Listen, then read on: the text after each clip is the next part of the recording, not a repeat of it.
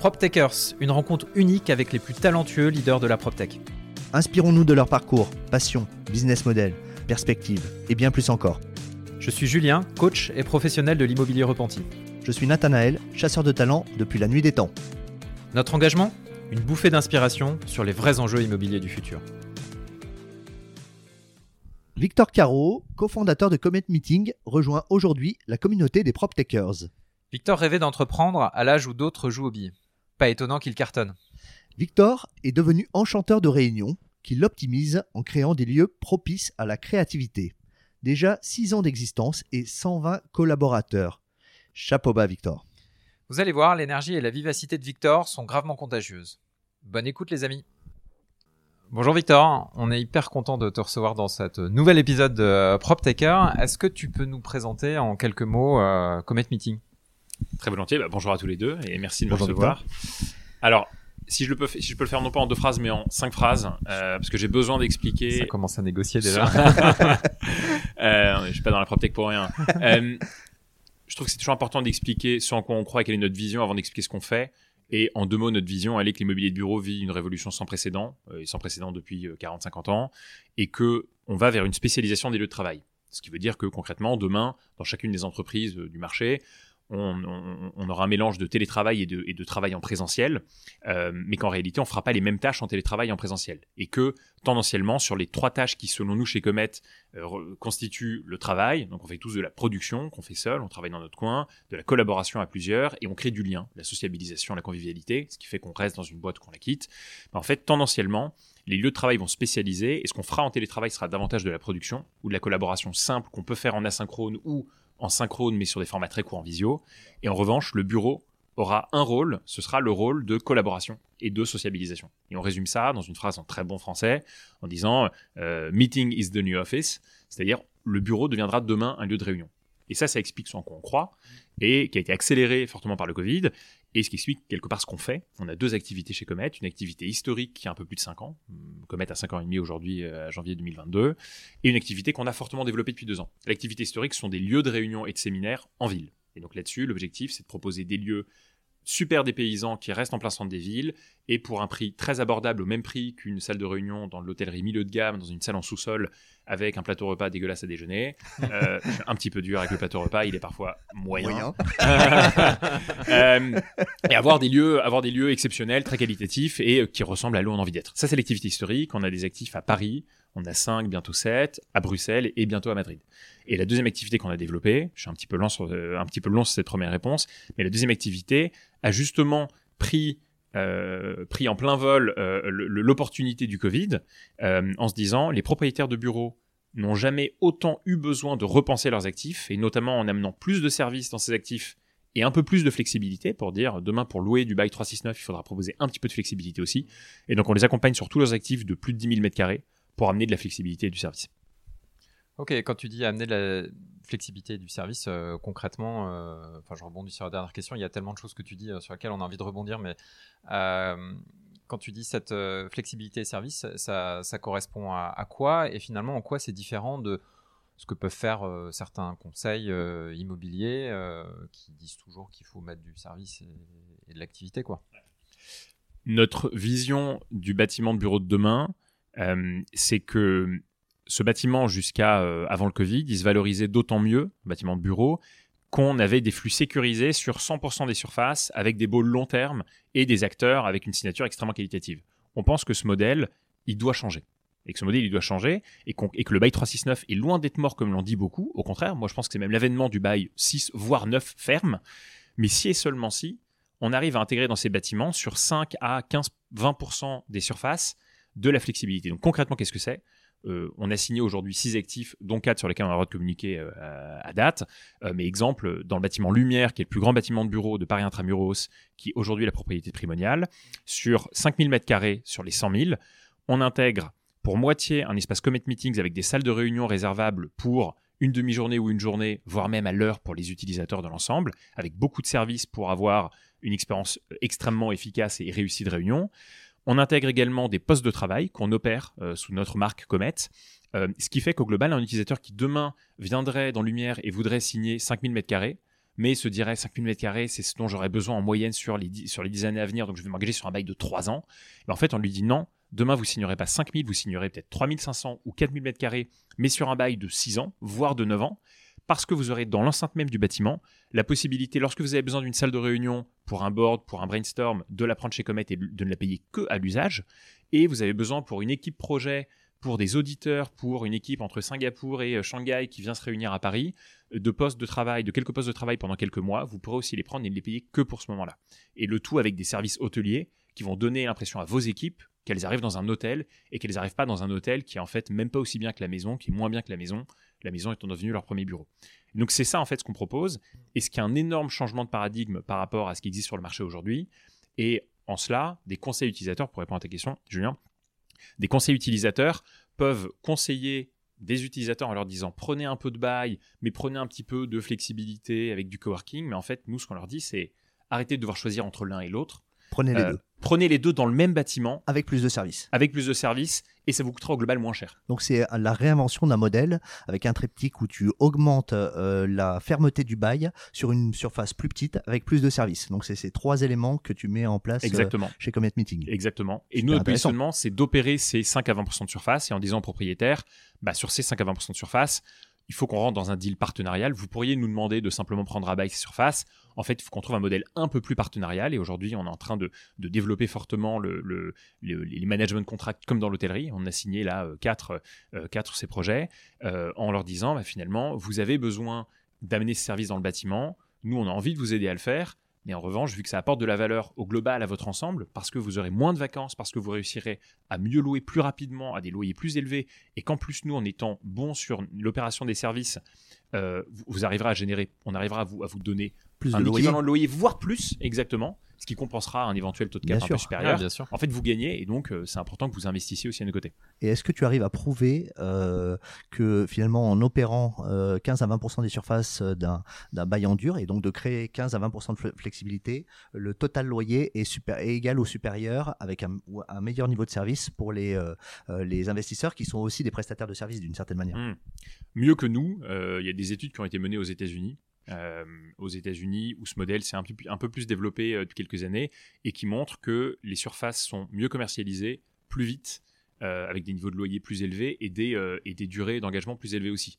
Et, ce qu'on, et, donc ce qu'on, ce qu'on est en train de démontrer aussi sur nos actifs, sachant qu'on en a signé on a signé donc là notamment quatre dont on peut parler, mais deux autres dont je parlerai dont je parlerai pas.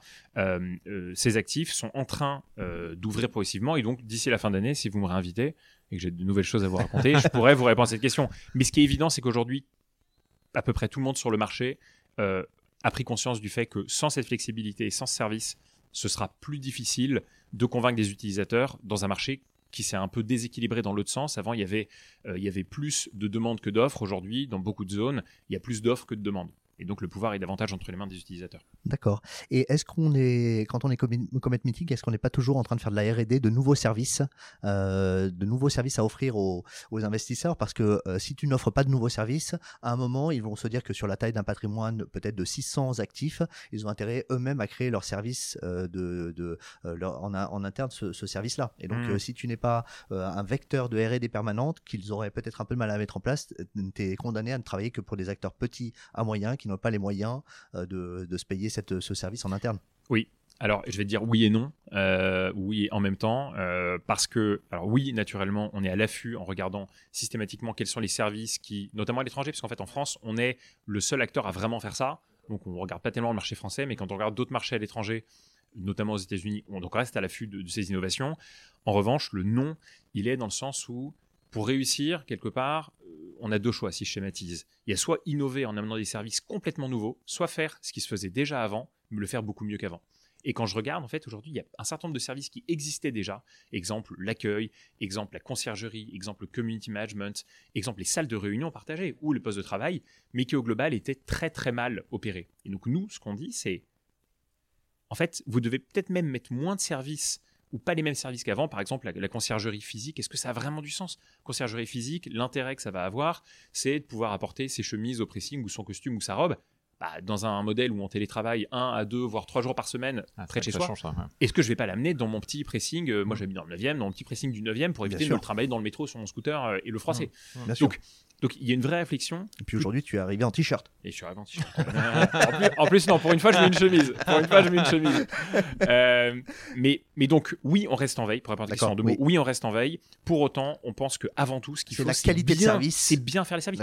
Nous, le service, le fait d'amener des salles de réunion mutualisées dans un bâtiment, en fait, c'est un service qui existe déjà depuis des années. les salles de réunion même, en, l'offre de séminaire, c'est une offre qui existe dans les hôtels depuis 50 ans. Mais elle est super mal euh, exécutée. Et donc, ce qu'on dit, c'est avant tout, si on arrive à mieux l'exécuter et proposer une bien meilleure qualité pour un prix bien plus abordable, bah déjà, ça déjà, complètement la donne. Avant même de se demander s'il faut pas amener le petit service gadget.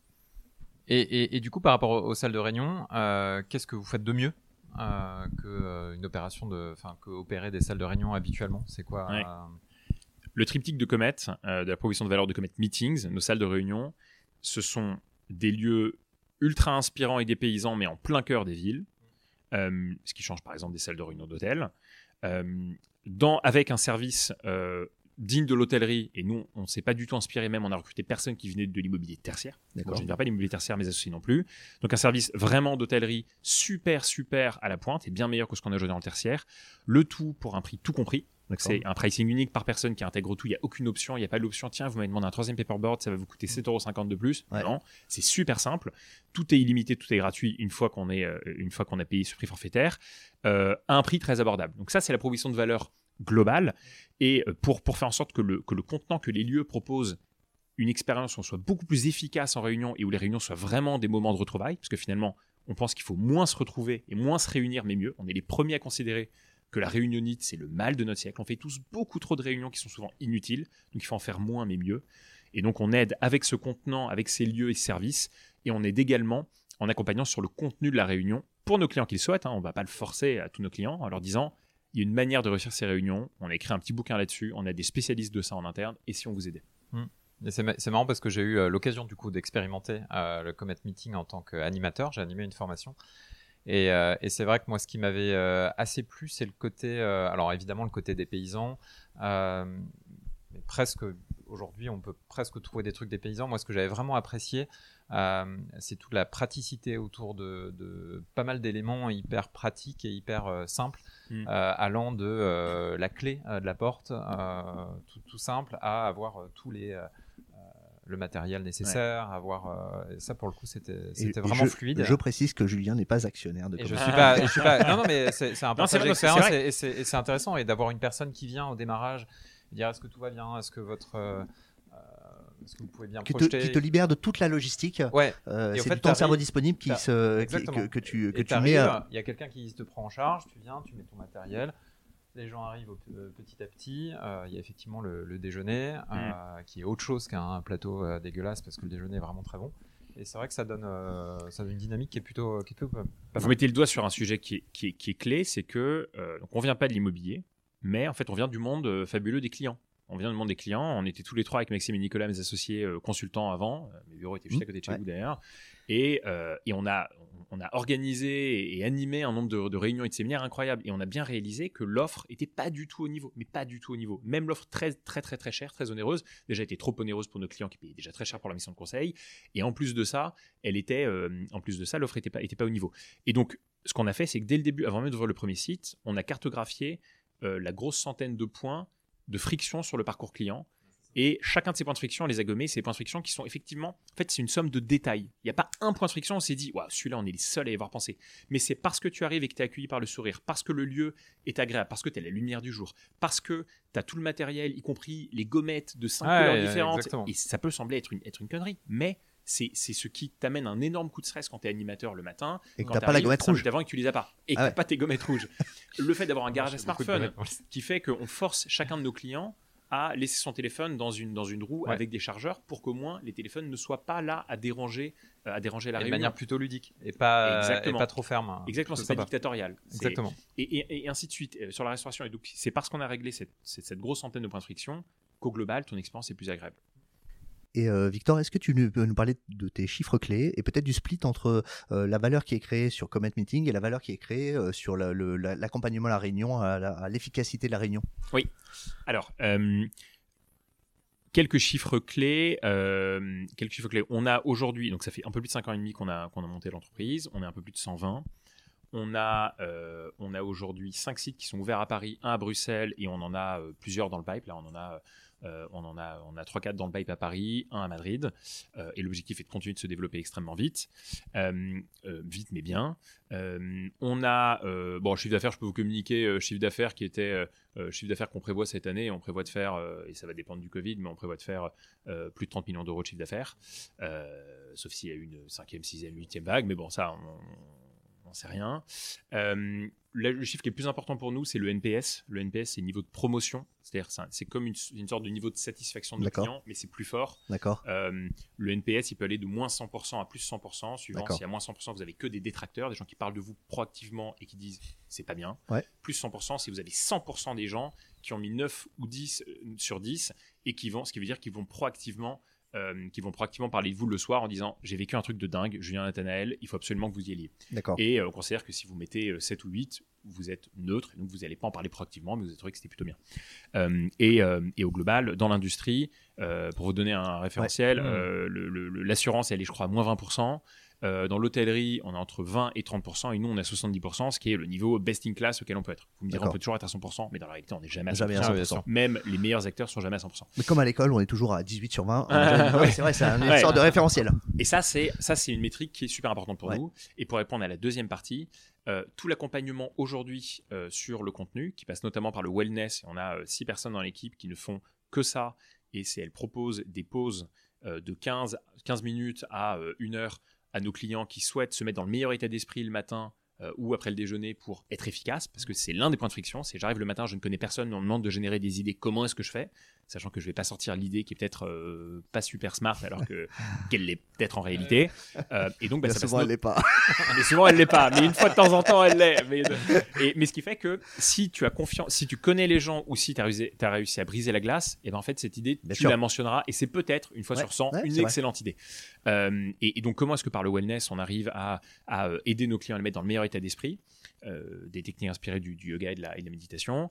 Euh, et ça, par exemple, sur ça et sur l'accompagnement avec la mise en relation avec des experts, aujourd'hui, on ne le facture pas. On considère que. Ça fait partie du service global. C'est un service global. D'accord. Et c'est notre enjeu. C'est on dit, il existe une, manière de réussir ces réunions. Il faut qu'on arrête, il faut qu'on se batte tous contre la réunionnite et c'est notre rôle euh, d'aider nos clients à arrêter de faire trop de réunions, mais à faire de meilleures réunions. Et donc, tout ça, tout ce qu'on peut leur proposer aujourd'hui en, évangélisation, mmh. on le fait est-ce que tu as trois conseils à donner à nos auditeurs sur comment bien organiser nos réunions sans euh, peut-être euh, spolier ton, ton, business? Alors non, pas du tout. Déjà, on a écrit un petit livre avec 60 conseils, mais je ne vais pas vous faire les 60. Moi, j'avais commencé à bouquiner. avec 60 conseils, avec 60 conseils, 60 il conseils. Il en a eu un, il a rien compris. Hein. Ils sont gratuits.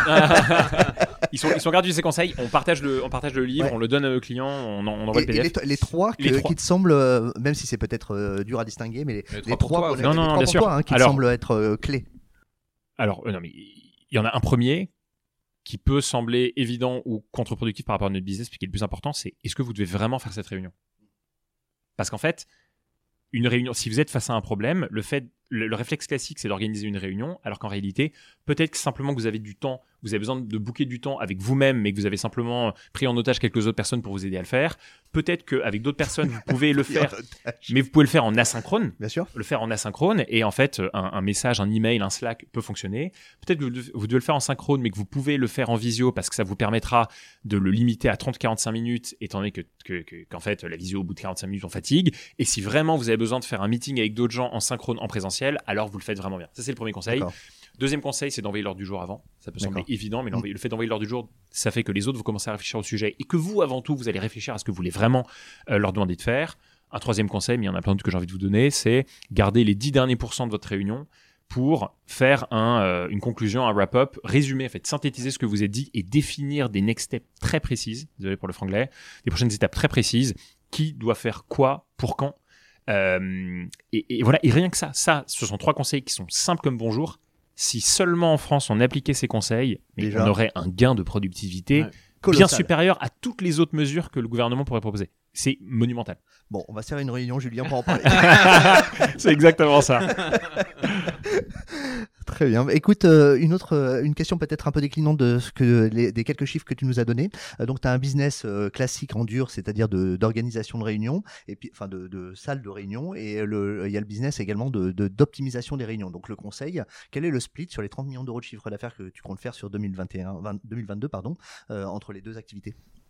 On veut toujours, on veut continuer de proposer ces services, ces euh, services gratuitement. C'est, en fait, D'accord, d'accord, d'accord, ça fait partie du package. Ça fait partie du package. En revanche, si tu veux voir deux activités, on a l'activité historique qui sont des tiers-lieux où on prend des bâtiments, euh, on prend des bâtiments indépendants et euh, on en fait des lieux Comet Meeting. Ça, c'est l'activité 1. Et l'autre activité, c'est Hospitality où on va vraiment, aux côtés des propriétaires, amener du service et la flexibilité. Et cette activité va rester euh, minoritaire dans le chiffre d'affaires pour 2022 parce qu'en fait, les deals qu'on a signés, euh, très fortement accélérés par le Covid, hein, on a signé, les six deals qu'on a signés, on les a signés euh, depuis 18 mois. D'accord, Euh, d'accord, Et, d'accord. et- et en fait, ces six deals vont commencer à ouvrir. Là, on vient de commencer une partie des opérations à lumière, mais c'est uniquement au Q3 euh, qu'on va ouvrir les 5000 m2 de euh, co-meeting et de coworking.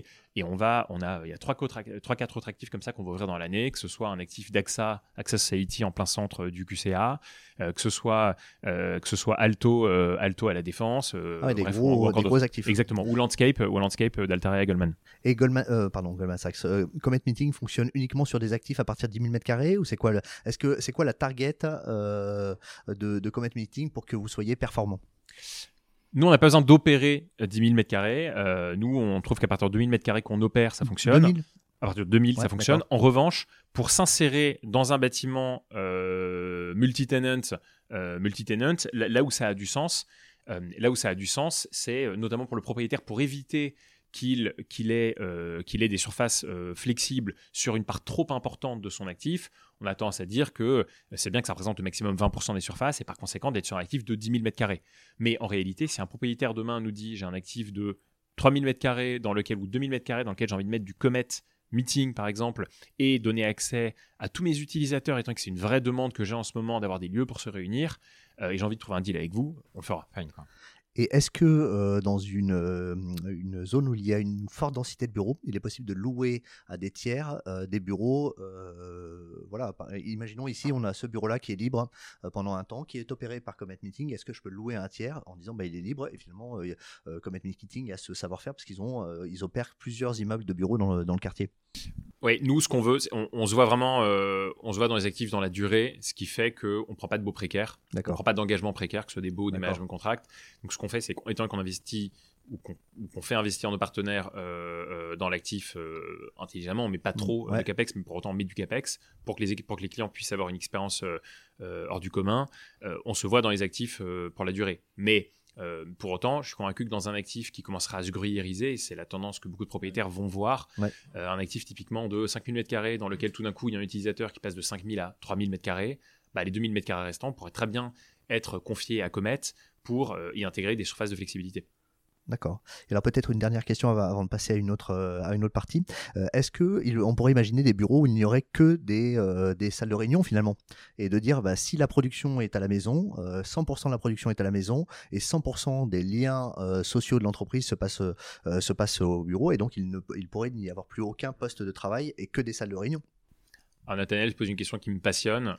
Dans un monde parfait où on arriverait à avoir des, des journées, euh, des journées parfaites, dans le sens j'ai des journées qui sont vraiment dédiées à la collaboration euh, et à la sociabilisation ou d'autres à la production, on pourrait aller vers ce modèle-là. Dans la réalité, je pense qu'on n'ira pas jusque-là, mais je suis convaincu que euh, les euh, 20% de salles de réunion généralement dans des bureaux vont être gonflées pour atteindre peut-être les 30, 40, 50%.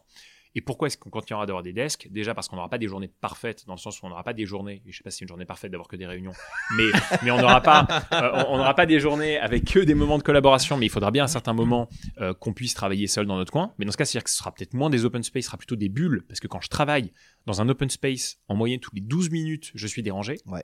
C'est impossible, c'est impossible. Euh, donc ça signifie qu'il faudra davantage avoir des espaces pour travailler seul et s'isoler. Euh, et donc c'est pas possible de ce point de vue-là. Et surtout, euh, pour beaucoup de raisons, des équipes souhaitent encore aller au bureau, déjà pour aller trouver la sociabilisation, aussi parce que lorsqu'on est sur des populations jeunes, dans des villes où l'immobilier est assez cher, elles ont besoin de travailler ailleurs, même si ce qu'on peut se dire, c'est que demain, est-ce que moi je vais pas plutôt aller travailler dans un rez-de-chaussée, euh, chez, chez un retailer en face de chez moi qui en fait a peu de monde le matin, ou chez un hôtelier, ou dans un restaurant avant ce service du midi? Euh, Est-ce que c'est pas plutôt là que je vais aller travailler euh, si j'ai pas la place chez moi, mais pour ne pas avoir besoin simplement d'aller au, d'aller au bureau euh, Voilà. Non, si on parle un peu de toi maintenant et de ton parcours, bah, moi je trouve que c'est intéressant que tu nous parles un peu de ce que tu as fait avant et puis finalement comment on devient Victor de Comet Meeting. Quoi. Hmm. Alors, qu'est-ce que je peux te dire J'ai 33 ans. J'ai 33 ans. Je j'ai toujours voulu être ingénieur et finalement j'ai fait une école de commerce. Euh, je voulais être ingénieur parce que je voulais, euh, c'est ce que je mettais derrière l'envie que j'avais depuis que j'étais petit de, créer. créer. quelque chose. Je voulais créer quelque chose et je voulais répondre à un problème. Et, euh, et vraiment, c'est une envie donc j'étais absolument passionné de construction. Limite, j'aurais pu bosser dans le bâtiment. Quoi. Mais, mais voilà, j'ai toujours eu cette envie-là. J'ai fait une, j'ai fait une, j'ai fait une école de commerce, j'ai fait HEC. J'ai jamais été attiré par l'immobilier. Vraiment, c'est, je, je me suis jamais posé la question de l'immobilier.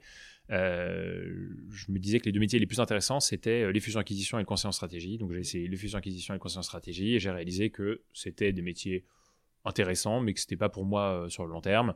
Les fusions-acquisitions, parce que pendant six ans, c'était beaucoup de pression, mais très peu de responsabilité. Et je trouvais hein, à l'époque euh, peu de stimulation intellectuelle, même si j'avais adoré mon stage. Et le conseil en strat, c'était génial, mais je me voyais pas partenaire. Et j'avais aucune envie de me réveiller un jour à 40 ans en me disant euh, je suis partenaire. Et c'était c'était quelque chose de très propre, euh, très propre à moi. Et euh, j'avais envie de, euh, j'ai réalisé que j'avais envie de monter ma boîte. Et et j'ai finalement donc commencé en conseil pour me former parce que je trouve que c'est l'une des meilleures écoles possibles, le conseil. Et après ça, euh, j'ai, euh, je me suis décidé de, alors que ça se passait bien en conseil et que j'adorais, j'avais tellement pas envie d'adorer que ça se passe bien Mm. euh, que je me suis forcé à partir. Euh, avant de partir, j'ai pris euh, deux mois de congé sans solde pour me dire allez, euh, bosse sur cette idée de boîte que tu as. À l'époque, c'était dans la photo d'art.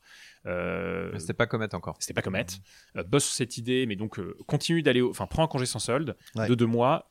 J'allais tous les jours au bureau et je me mettais dans une salle de réunion et je bossais seul et les gens comprenaient pas. Ils me disaient mais t'es pas en vacances? Bah non, je suis en vacances puis je suis en train de bosser sur mon projet. Mais au moins je savais que là-bas je bosserais bien. Bah, tu vois quelque ouais, part, ouais, euh, voilà, je faisais ouais, pas de réunion, mais, mais, j'allais euh, faire la production euh, au bureau parce que j'arrivais à me concentrer, que j'avais pas la place chez moi. Euh, et j'ai réalisé assez vite que l'idée que je voulais monter était pas la bonne. Euh, mais j'ai j'ai repris contact avec un investisseur à qui j'avais écrit cinq ans plus tôt en lui disant entre le M&A et le conseil en strat, c'est quoi le moins pire des choix quand on va être entrepreneur demain? Il m'avait répondu dans, sous 48 heures. Cet investisseur, c'était Pierre Kosciusko-Morizet qui m'avait dit euh, T'habitues pas trop au moquette Zepes, mais essaye le conseil. Et j'ai réalisé, alors que je prenais ce congé sans solde et que euh, ma boîte, mon projet de boîte n'allait pas aboutir, j'ai réalisé que lui se lançait dans un nouveau projet qui s'appelait à l'époque PJX10, euh, nom un peu barbare, euh, mais c'était un projet pour trouver un projet. En fait, il s'était dit, C'est marrant. je vais, il Comme, dit, le- comme le principe des SPAC en fait. Ouais, ouais, exactement. Non, exactement, exactement. C'était un peu un SPAC avant l'heure euh, et, euh, et un peu moins controversé peut-être. Ouais, et, le, le- et, et toute la logique, c'était plutôt que de trouver une idée et ensuite d'assembler une équipe, c'était d'assembler une équipe et ensuite trouver une idée avec cette équipe. Et. C'était pas con, c'était pas con du tout. Et pendant un an, on était une dizaine et euh, tous les jours, matin, midi et soir, euh, avec Pierre et ses, euh, et ses, ses copains qui s'étaient associés, on a on a analysé différents secteurs, dont l'immobilier. Et c'est là que j'ai mis les pieds dans l'immobilier. On a on a analysé l'agriculture, la santé, l'éducation, l'énergie, la finance stratégique au fait. de façon exactement super consultant. On a regardé où les macro-tendances amenaient ce secteur. On a regardé comment est-ce qu'on pouvait croiser ces macro-tendances, enfin, en gros, l'arrivée de ces secteurs dans quelques années avec des innovations de rupture, qu'elles soient technologiques ou d'un point de vue business model. Et on s'est dit, OK, bon, bah là, on voit un certain nombre d'idées de boîtes à monter. Et on a généré euh, de, plus de 2000 idées euh, en un an, parce que tous les jours, on devait chacun amener une idée en disant, c'est l'idée qui un jour peut valoir 10 milliards. Euh, clairement, elle valait pas tous les jours 10 milliards. Euh, et euh, La fameuse idée du matin. Voilà, c'est ça. vous faites ça Nous, nous, les petits déj, non, pas du tout. Mais on aime bien discuter le matin. Ah, mais c'est mais, mais Ouais. c'est génial. Et, c'est et c'est le, le fait de se mettre. Je pense qu'un entrepreneur qui a envie de monter, qui a envie de trouver une idée de boîte, s'il se force très régulièrement à chercher une idée de boîte, même si elles sont Comme un écrivain, Nul. qui doit se forcer Exactement, à écrire tous les il doit jours. se forcer à écrire. Et donc on a fait ça, et au bout d'un an, euh, le, le- groupe a pris une tournure différente. Euh, Pierre et ses associés se sont dit que qu'en fait ils voulaient pas monter une boîte à ce moment-là, et donc nous on s'est dit avec euh, avec euh, deux de mes copains de ce groupe de réflexion que j'avais rencontré là, euh, ok c'est notre opportunité, et on a vu que l'immobilier avait plein de choses à faire. On s'est laissé quelques mois de plus, et on s'est dit ok bingo, on lance euh, non pas du coworking pour plein de, pour plein de raisons, mais on veut lancer du committing. C'est marrant quand tu parles de, de ce process de recherche d'idées parce que souvent ce qu'on entend c'est que finalement l'idée, euh, effectivement c'est bien d'avoir une super idée, mais euh, c'est surtout l'exécution qui, euh, qui, fait, qui fait la réussite. Co- comment, euh, enfin, pas, quel- c'est quoi ton avis par rapport à ça? Comment on passe de l'idée à la réalisation? Moi, j'adore cette question. Parce que je suis sûr que si on posait la question à euh, 100 personnes représentatives de la population française d'âge différents, les trois trouveraient les trois dimensions, enfin les 100 trouveraient les trois dimensions importantes de l'entrepreneuriat. C'est l'idée, l'équipe et l'exécution, mais ils mettraient pas du tout les bonnes pondérations. Je pense que quelqu'un qui n'a pas monté de boîte se dit que l'idée, c'est ce que je dois chérir absolument. Ouais. Ça vaut Pas tout l'or du monde. copains, Faut pas que j'en euh, parle aux copains, surtout sinon ils Ouais. vont me la piquer. Alors c'est sûr que quand tu as une idée de boîte et que tu as envie de monter une boîte, t'en parles pas à un mec qui cherche une idée de boîte et qui veut monter une boîte. Mais Exactement. à part ça, Et qui sortent chez Bain. Exactement. Mais à part ça, c'est évident que euh, c'est- évident que plus à gagner qu'à perdre. Et donc la pondération, moi je dirais que c'est euh, euh, 80% l'équipe, 19,9% l'exécution et 0,1% l'idée. Mm. Ah Parce que l'idée, en fait, on s'en fout. L'idée, euh, euh, généralement, il y a beaucoup de beaucoup des, bo- des belles boîtes aujourd'hui qui en fait sont basées sur des idées qui existaient déjà sur le marché. Ouais. Euh, et Mais ils le font part- différemment, ils l'upgrade, ils le. Exactement. Et une bonne, une bonne équipe avec une mauvaise idée, a priori, arrivera à voir que c'est, à réaliser que c'est une mauvaise idée et à la faire pivoter. Une mauvaise équipe avec une bonne idée a très très peu de chances de réussir. Et donc ensuite, entre, entre l'idée, entre l'équipe et, et l'exécution, euh, tout l'enjeu, c'est d'avoir une équipe qui soit très complémentaire dès le début, qui fonctionne bien, qui ait les mêmes valeurs, donc qui soit différente mais avec les mêmes valeurs. Donc c'est ça la, la- la définition d'une bonne équipe, c'est ça. C'est les valeurs, le fonctionnement interne. Est-ce qu'il y a d'autres ingrédients qui font que c'est une bonne équipe ou une mauvaise équipe selon toi? Même valeur, même ambition. Et ensuite, des envies différentes, des envies et des skills différents. Euh, des envies, c'est-à-dire de, de- des envies de, euh, de, de jobs différents dans la boîte. Si tout le monde veut le même job, ça va être compliqué. Euh, et, des compétences différentes. Et même si c'est pas évident de réaliser quelles sont ces compétences, alors qu'on n'a jamais été entrepreneur et qu'on n'a jamais bossé en secteur. Moi, rien de ce que j'ai fait chez Comet, je l'avais déjà fait avant. Et, et- et comment vous répartissez du coup avec, euh, avec tes associés donc, que tu as rencontrés dans ce, Exactement. dans ce process-là? Exactement. Euh, dès le début, on s'est réparti en disant que euh, Maxime allait gérer les opérations, et donc opérations dans les bâtiments et les sales. Euh, il a une très très grosse fibre humaine, euh, il adore être dans le- être dans l'action. Euh, que Nico allait gérer la finance, euh, très très, bon, je pense Très que c'est le- c'est le, c'est le meilleur financier que j'ai rencontré. Euh, et maintenant d'ailleurs, il est passé sur le volant tech. Euh, et que moi j'allais m'occuper du développement. Et le développement parce que euh, la croissance c'est ce qui me euh, c'est ce qui m'excite par dessus tout être dans une boîte qui stagne je sais pas du tout ce qui me ce qui me plaît. Au contraire ce que je veux c'est qu'on c'est qu'on pète c'est qu'on pète tout. Et, et voilà. Développement et Et valeur, valeur c'est quoi la, la définition des valeurs communes que vous avez tous les trois? Le travail. Euh, le travail c'est à dire qu'on est convaincu que euh, euh, on, a, on a toujours beaucoup bossé, hein. on a Ouais. un profil assez proche et on a passé notre vie à bosser jusqu'à maintenant, grosso modo. Ouais.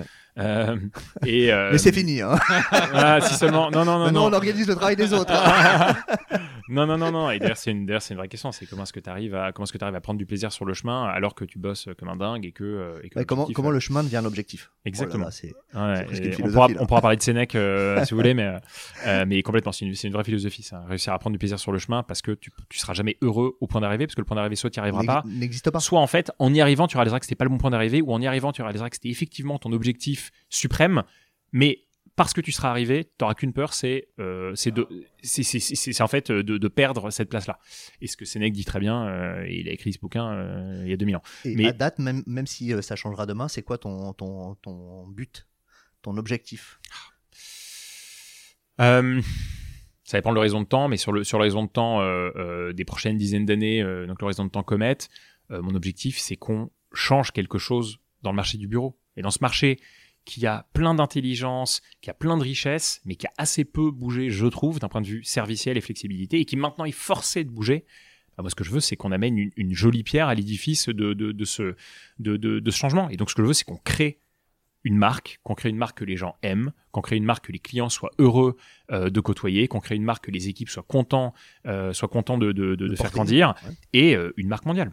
Euh, Mondial, d'accord. et pour autant, sans faire ce que d'autres ont pu faire, qui est se hâte, se précipiter à vouloir croître toujours plus vite. Moi, je veux qu'on, je veux qu'on croisse vite. Pour autant, j'ai pas envie qu'on arrive dans un nouveau pays et qu'on ouvre, et qu'on ouvre quatre actifs d'un coup, en réalisant qu'en fait, on n'aurait pas dû en ouvrir ou on aurait dû en ouvrir un. Donc ça, c'est mon objectif. Et, euh, et pour dire, d'un point de vue valeur, donc euh, pour répondre à la question, donc c'est le travail en se disant que l'épanouissement passe par le travail. C'est une vraie valeur qu'on a. C'est, c'est dans le travail qu'on prend du plaisir. Euh, euh, l'excellence, la recherche d'excellence en se disant bien, c'est pas assez bien. Et pour autant, l'importance de, de- du collectif et de s'épanouir dans ce travail. Et de se dire, en fait, on est là pour l'aventure humaine. Mais si, l'équipe était différente, je suis pas sûr que je serais aussi motivé par Comet. C'est parce qu'on a cette équipe, au global, hein, pas que euh, équipe de founders, euh, qu'on est excité par euh, chercher l'excellence et, et travailler dur. Ok. Et comment tu recrutes euh, chez Comet? Est-ce que euh, quels sont les, les, process de recrutement, les, euh, valeurs que tu essayes de, euh, véhiculer au travers des, euh, des process de recrutement? Enfin, c'est quel est un peu le quel, quel est un peu le process de recrutement chez Comet?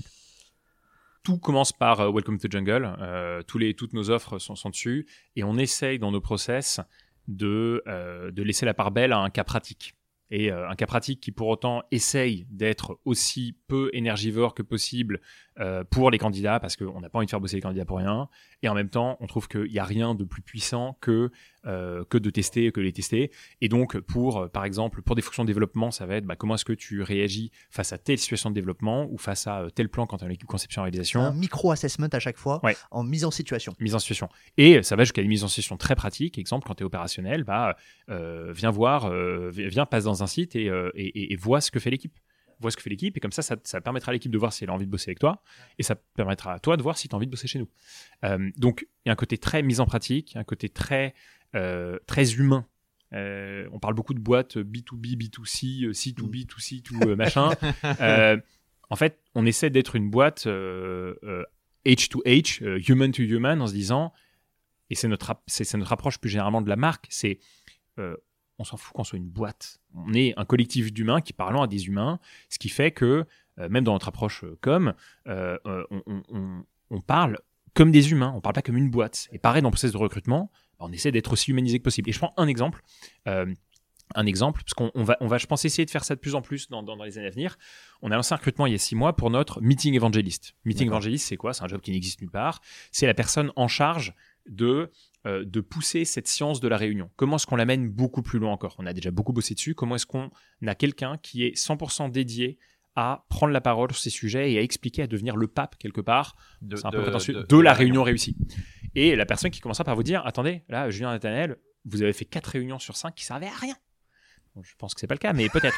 Et, et là, par exemple, pour le process, et pour le process, qu'est-ce qu'on a fait? Vu qu'on n'avait aucune idée de qui on cherchait, on a lancé une fiche de poste en disant On n'a aucune idée du profil que vous avez. On sait juste que vous avez besoin d'être passionné par euh, les réunions, c'est-à-dire convaincu qu'on en fait tous trop, mais que la réunion peut être un moment incroyable, convaincu que ça peut être un sujet super sexy et pas du tout boring, et également, euh, et on a simplement besoin que vous, vous soyez passé par une boîte, idéalement une grosse boîte, pour avoir compris ce que c'était que la pénibilité des réunions. Et on a eu, euh, on a eu une dizaine de candidats qu'on a, a vus, on leur a, on leur a pas demandé leur CV. On a, on- il y en a certains, on ne sait toujours pas ce qu'ils ont fait dans leur vie avant. On leur a juste dit, vous allez commencer par un cas, et dans ce cas, en fait, vous allez nous parler de euh, votre amour pour la réunion et de comment est-ce que nous, boîte, on devrait améliorer, nos- améliorer nos réunions. Et ce qui était absolument fou, c'est qu'on a vu des gens super différents, mais qui étaient tous passionnés. Et c'est ça qu'on veut, en Ouais, fait, c'est des gens passionnés. D'accord. Hyper intéressant.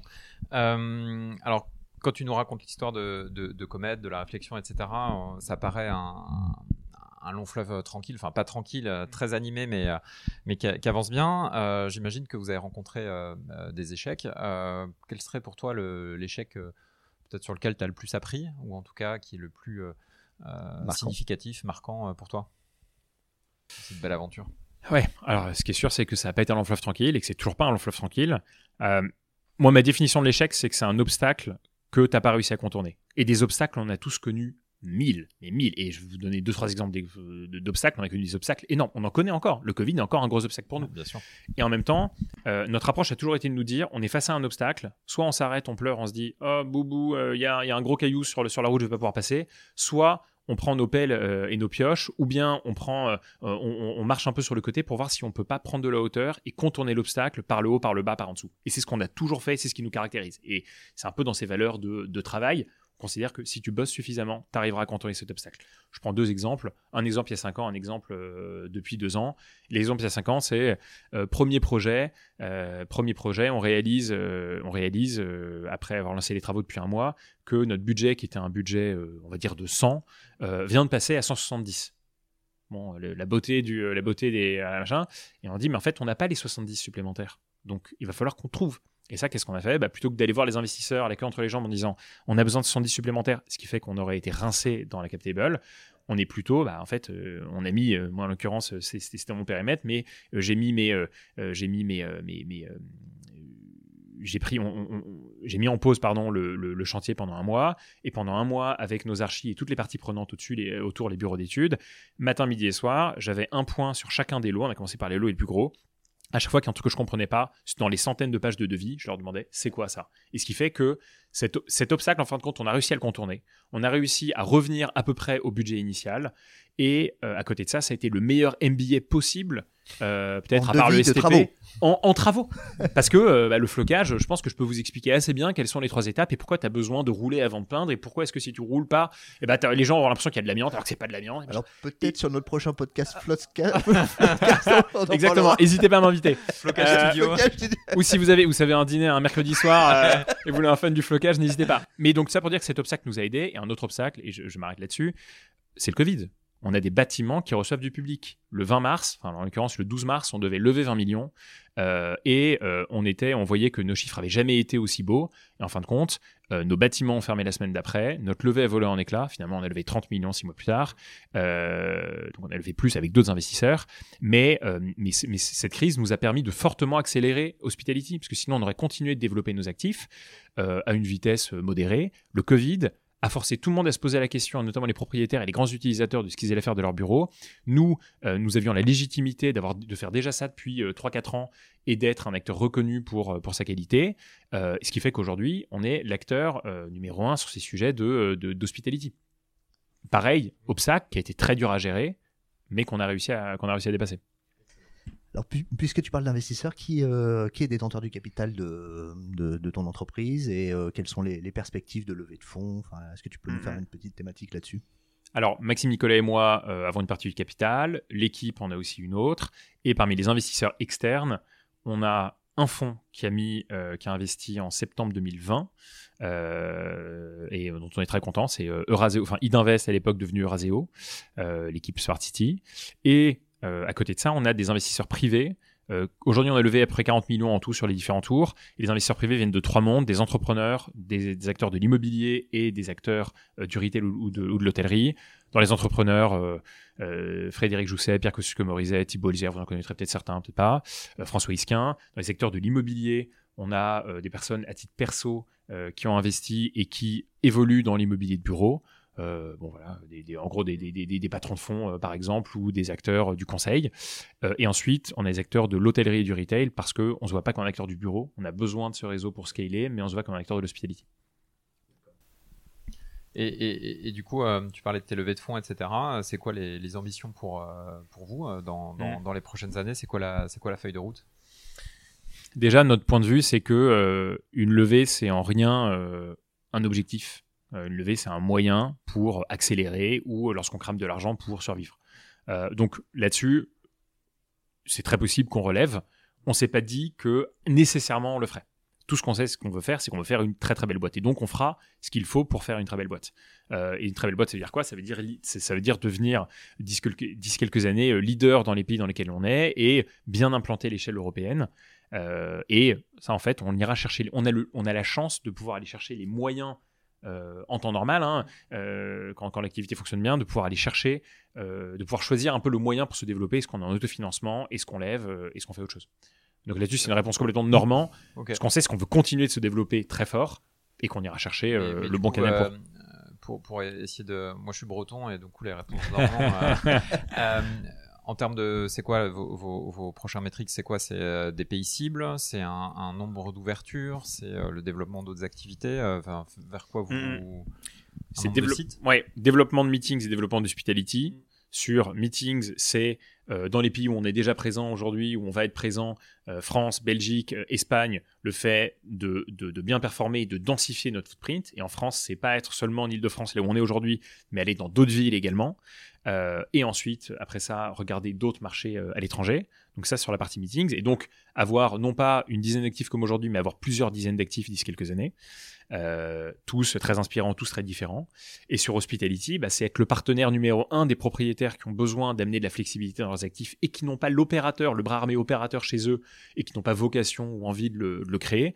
Et également, et ça c'est un, un élément que j'ai pas mentionné, probablement aller voir des grands utilisateurs en leur disant vous avez un enjeu, vous êtes une boîte du CAC 40 ou du SBF 120, vous avez un grand campus ou beaucoup de bureaux, vous avez très probablement une vraie réflexion sur votre immobilier, le réduire et ou le repenser, et un vrai enjeu pour attirer vos équipes, pour les faire revenir au bureau, et comment est-ce qu'on peut les, aider aussi en intégrant un Comet, comme on l'a fait par exemple dans le siège d'Altaria, rue de Richelieu. On a 2000 mètres carrés de business center, auditorium, salle de réunion qu'on opère. Et ce qui à la fois apporte du revenu à Altaria sur Surface et en même temps apporte une expérience collaborateur géniale pour toutes ces équipes. Est-ce que tu as des PropTech qui t'inspirent? Des, confrères sur lesquels tu te dis le, modèle me semble intéressant et peut-être même complémentaire par rapport à celui de Comet Meeting? Oui, pour prendre d'autres peut-être d'autres franges de, de, la PropTech, deux boîtes, peut-être Preto et Mastéos. Je ne sais pas si vous les connaissez. Preto qui, fait du, qui fait du courtage de prêts immobiliers en ligne. Euh, acteur très innovant euh, là-dedans et qui est en train de, qui est en train de cartonner, euh, qui a été monté par deux copains, et Mastéos, monté par Thierry Vignal et Thierry Vignal et, d'autres associés, et qui est pour le coup sur l'investissement locatif. et comment proposer des solutions tout packagées pour des investisseurs qui ont envie de faire du rendement locatif, investisseurs privés et qui veulent euh, qu'une boîte fasse tout, trouver l'actif, le négocier, euh, le financer, euh, gérer les travaux et ensuite gérer la, commercialisation. Deux boîtes auxquelles je crois beaucoup et qui sont en plus de ça porteuses de très belles valeurs.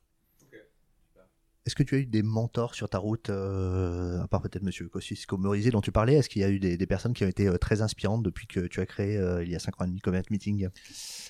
On a la chance d'avoir des investisseurs qui sont qui amènent tous quelque chose de très différent, mais qui euh, mais qui ont, euh, euh, une vraie expérience à nous apporter. Donc oui, plusieurs qui sont vais m'en vouloir d'en citer parce que naturellement j'en oubliais, mais, euh, mais ce qui est sûr, c'est que bah, typiquement euh, Pierre Kosciusko, lui, euh, il représente une, très très belle réussite en France et une vraie capacité à créer un, créer un très beau business. quand je pense à Frédéric Jousset, par exemple, bah, lui, pendant 20 ans, lui qui a cofondé avec Olivier Duhac, quelqu'un d'exceptionnel de, aussi, ils ont fondé WebHelp, qui est le lecteur numéro 2 de l'expérience de l'expérience client. eux, ils ont réussi à justement sur une même boîte pendant 20 ans en fait l'amener de deux personnes à euh, plus de 55 000 personnes incroyable euh, et cette capacité de, vision et de scaling à l'international. Euh, mais ça peut être aussi hein, Jean-Baptiste Mortier. Jean-Baptiste Mortier, qui lui était chez, euh, il a été MD chez Blackstone, là il, est, il dirige Clay, les résidences étudiantes, d'ailleurs qu'on pourrait mettre, je sais pas si on peut le mettre dans les PropTech ou pas, mais mais euh, mais qui est un très très beau un très très beau modèle et qui et qui montre comment on peut euh, comment on peut développer de très très beaux business en changeant de casquette et en restant d'une humilité absolument absolument hallucinante. Excellent. Ça, c'est une question que j'ai envie de te poser quasiment depuis le début, surtout et au fur et à mesure, surtout en t'écoutant. Mais euh, aujourd'hui, on, on, en parlait juste un petit peu avant, avant l'épisode. Il y a pas mal de changements qui se passent dans l'immobilier, euh, rapide, lent. Euh, en tout cas, ça fait son, ça fait son chemin. Toi, qu'est-ce qui te frappe le plus, au fait, dans ce que tu vois aujourd'hui, euh, dans ces changements? Et peut-être que si euh, j'ai le pouvoir de te donner une petite boule de cristal, où est-ce que tu vois ces changements aller dans les, on va dire, 5, 10 ans qui, qui arrivent? Je vais parler de classes d'actifs que je connais. je connais très peu celles hors du bureau ce qui me frappe dans le bureau, c'est, quoi qu'on en dise, le peu de changements qui ont eu lieu depuis 50 ans. Et le fait que la demande qui a été révélée par le Covid n'a été que révélée, elle n'a pas été créée par le Covid. La demande d'avoir plus de flexibilité en tant qu'utilisateur et plus de services en tant qu'équipe, lorsque moi j'ai envie d'aller au bureau et d'avoir un vrai lieu qui ressemble à un hôtel, ce ne sont pas des demandes nouvelles. Ce sont des demandes qui existent depuis 10 ans. Et donc ce qui me choque, quelque part, c'est que ces demandes ont été enfouies. Parce que le pouvoir n'était pas entre les mains des utilisateurs. Et en même temps, je comprends parfaitement les propriétaires qui, pendant très longtemps, se disaient, bah, il y a un mode de valorisation qui, je pense, n'est pas le meilleur modèle de valorisation aujourd'hui, euh, qui doit absolument évoluer. Et en fait, parce qu'il y a ce modèle de valorisation qui, euh, qui, ne, valorisait pas la flexibilité et même qui la décotait, eh bien, naturellement, les propriétaires n'ont eu aucune incentive à le pousser. Donc, moi, ce qui me choque, c'est ça. C'est que rien n'y bougeait alors que ça fait 15 ans que le besoin est là. D'ailleurs, un chiffre, moi, qui m'a toujours marqué, c'est que 6 ans, c'est euh, c'est la durée moyenne d'un bail, ça dépend de la géographie qu'on prend, c'est la durée moyenne d'un bail, et c'est l'espérance de vie moyenne d'une boîte à sa naissance. C'est absolument insensé. C'est-à-dire que, c'est-à-dire qu'en fait, la rigidité n'accompagne, enfin, l'immobilier est tellement rigide qu'il accompagne en rien euh, la croissance d'entreprise. Et donc, ma boule de cristal, bah, elle dirait que j'ai aucune idée de quelle part de flexibilité demain. On parle un peu de 30%, mais je suis absolument convaincu que le siège social dans son, dans son objectif et dans ce à quoi il ressemble va être complètement repensé. C'est pour ça que je trouve fabuleux que euh, qu'on ait développé ce qu'on a développé avant le Covid pour aujourd'hui être un vrai acteur de ce futur du travail en se disant si le bureau demain doit devenir un lieu de réunion, bah pourquoi ne pas le confier à un acteur spécialiste de la réunion? Donc je reboucle un peu ce que je disais au début, mais, mais ma conviction c'est que on va au devant de changements magnifiques, mais qu'en même temps il faut faire sauter le carcan dans lequel on est, le carcan de ces méthodes de valorisation sans lesquelles ce sera compliqué parce que certains vont prendre des risques, soit des opérateurs de signer des baux alors qu'en fait, il y a un partage de la valeur qui devrait se faire, soit des propriétaires d'accepter de prendre du risque qui sont pas forcément y prendre. Et est-ce que certains propriétaires ne se rendent pas compte que la flexibilité finalement est plus, euh, est plus performante que euh, la stabilité? Euh, Je m'explique. Est-ce que 100% de flexibilité sur un actif, euh, c'est aussi la possibilité de faire quitter des locataires quand tu veux faire une restructuration? Euh, Aujourd'hui, tu veux restructurer un immeuble, ça coûte un bras que de euh, d'exfiltrer tes locataires et de les exfiltrer en même temps parce que chacun doit trouver une contrepartie, c'est des négociations sans fin, etc. Et donc, n'y aurait-il pas un atout à être en totale flexibilité pour justement permettre à un acteur de, bah, de refaire son actif plus, régulièrement. Euh, je discutais avec quelqu'un d'un, fonds, euh, euh, fonds souverain bien connu, qui me disait que il y a quelques années, on restructurait un immeuble tous les 10 ans, un immeuble prime loué entre 700 et 900 euros du mètre dans Paris. aujourd'hui, on le restructure tous les 5 ans. Donc il y a une, rotation comme ça de la restructuration des actifs qui va nécessiter plus de flexibilité, ne serait-ce parce que le goût des utilisateurs change et le goût des utilisateurs euh, premium qui sont prêts à payer pour un mètre carré 700 euh, ou 900 euros, peut-être 1000 euros demain, euh, va évoluer de manière de plus en plus rapide. Voilà. Et donc, est-ce que, est-ce que ça, ça va plutôt, pas plutôt dans le sens d'une plus grande flexibilité Donc, est-ce que le carcan ne va pas sauter par ce biais-là? Mmh. deux parties de, de, ta question. la première, est-ce que les propriétaires entendent le besoin de flexibilité? Alors, pas tous autant, mais je suis ravi de voir que ceux avec lesquels on parle comprennent bien, qu'on comprenne bien ces sujets, mais il y en a encore beaucoup qui doivent euh, qui doivent les comprendre et euh, certains qui les comprennent mais qui doivent accepter de sauter dans le bain, euh, de sauter dans le grand bain qui est un peu froid, qui est, un, qui, est un, petit peu froid pour accepter de, d'amener cette flexibilité. et sur la deuxième partie de, ta, de ta question, je suis pas sûr de croire aux 100% flexibilité. Peut-être que pour des contrats, en tout cas, en tout cas pour l'utilisateur. Pour le propriétaire, ça a peut-être du sens et effectivement, peut-être que certains sont dans cette approche et je trouverais ça très intéressant, très pertinent pour eux. Pour l'utilisateur, moi je suis convaincu qu'en fait aujourd'hui, on nous met face à une alternative qui est soit vous prenez exactement, soit vous prenez un bail long terme surtout, soit vous prenez de la flexibilité en allant du coworking surtout. Et en fait, je pense que c'est un très, une très très mauvaise alternative. La vraie solution intelligente qui est plus efficace et moins chère, c'est l'hybride. C'est l'hybride où sur le socle dont vous avez besoin, vous prenez du long terme et peut-être du plus long terme pour payer moins cher. Et sur tout ce qui est on top, vous allez prendre lorsque vous en avez besoin de la flexibilité. Pour moi, le modèle, il ne peut pas être autrement, il ne peut pas passer par autre chose que ça. Mais ce qui fait que les mentalités doivent changer. Et pour revenir sur ton dernier point, Nathanaël, euh, je pense que la métrique de euros par mètre carré est plus la bonne. Il faut trouver, et je ne l'ai pas, hein, mais il faudra trouver dans les années à venir, la bonne métrique qui permettra, effectivement, quand on ramènera au mètre carré, de réaliser qu'il y a peut-être certains bâtiments qui seront à 2000 euros du mètre carré, mais parce qu'en fait, d'un point de vue capacité de collaboration, d'un point de vue euh, capacité de productivité, de création de valeur, de création de valeur, seront bien au-dessus. Et d'ailleurs, juste une parenthèse, mais ça c'est un, petit coup de gueule, je pense qu'on a trop tendance à regarder de façon silotée les budgets et les PNL dans une boîte. On a tendance à considérer qu'il y a d'un côté le budget immobilier qui représente le deuxième poste de coût, qu'il y a la masse salariale qui est le premier et qu'il y a l'événementiel. En fait, je pense que c'est stupide de considérer que c'est pas un seul et même budget, c'est un seul et même budget. Parce que si j'augmente un peu mon loyer, je pourrais plus facilement attirer et retenir et donc potentiellement réduire ma masse salariale euh, si j'ai des bureaux en plein centre par rapport à des bureaux Aubervilliers. Et de la même façon, moins j'ai de bureaux, plus j'ai besoin d'événementiel parce que plus j'ai besoin régulièrement de réunir mes équipes pour qu'elles se revoient parce que sinon le risque c'est le délitement. Et donc tout ça c'est une même poche et je pense que dès qu'on se mettra à voir cette poche comme étant une seule et même poche, on se mettra à penser à des métriques différentes que simplement un, euh, simplement un prix, euh, un coût au poste ou un coût au mètre carré. D'accord. Et est-ce qu'on peut envisager qu'un jour tu vendes une prestation euh, d'animateur de, de, réunion? Euh, Un vrai animateur de réunion, c'est-à-dire un jour, moi je veux animer une réunion qui soit top qualitative et je me dis là, euh, je vais prendre quelqu'un qui va déjà m'aider à préparer cette réunion et qui sera là pendant la réunion pour poser les bonnes questions, pour animer, pour réguler et qui sera une sorte de, de coach de réunion. Est-ce que ça c'est quelque chose oui, tout à dont, fait. Dont, je pourrais rêver un jour avec Julien?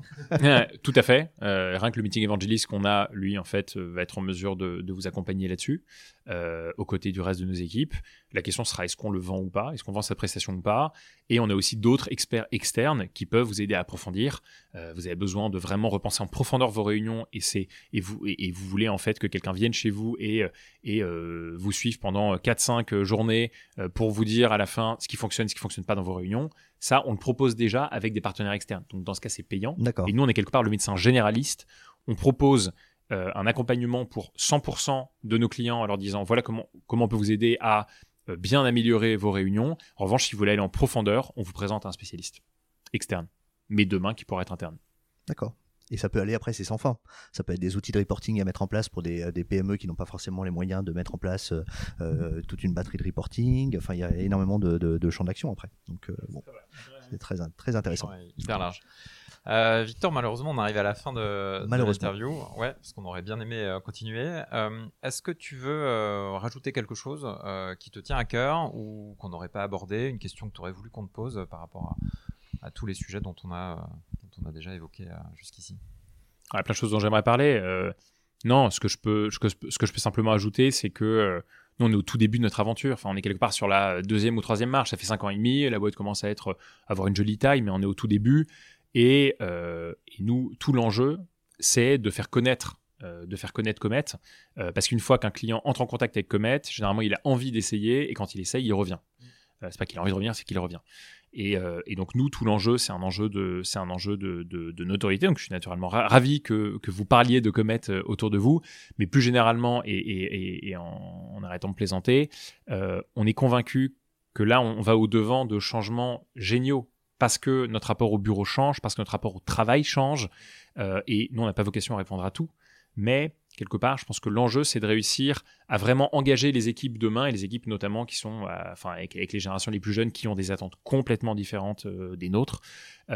Et nous, on essaie d'apporter notre petite pierre à l'édifice, mais je suis toujours très intéressé et par être sollicité par des personnes qui me disent tiens, on pense qu'on pourrait faire ça avec vous. Moi, je suis toujours ravi de prendre du temps pour discuter de potentielles synergies et je suis ravi aussi d'en euh, donner et, d'en donner autant que je le peux. Mais j'essaie de toujours bloquer un petit moment en fin de semaine pour aider des personnes qui ont besoin de euh, d'être aidées comme nous on l'a été aidés. Et c'est pas, il faut pas attendre bah, l'arrivée en haut de cette montagne parce qu'on parce qu'on n'atteindra jamais euh, pour pour give back et et non, donc je dirais plus généralement que je suis ravi de, de rencontrer des personnes qui pourraient euh, euh, voir des synergies ou simplement avoir besoin de conseils. Génial. Bah, merci. merci. beaucoup. Merci beaucoup, Victor. À merci. À bientôt.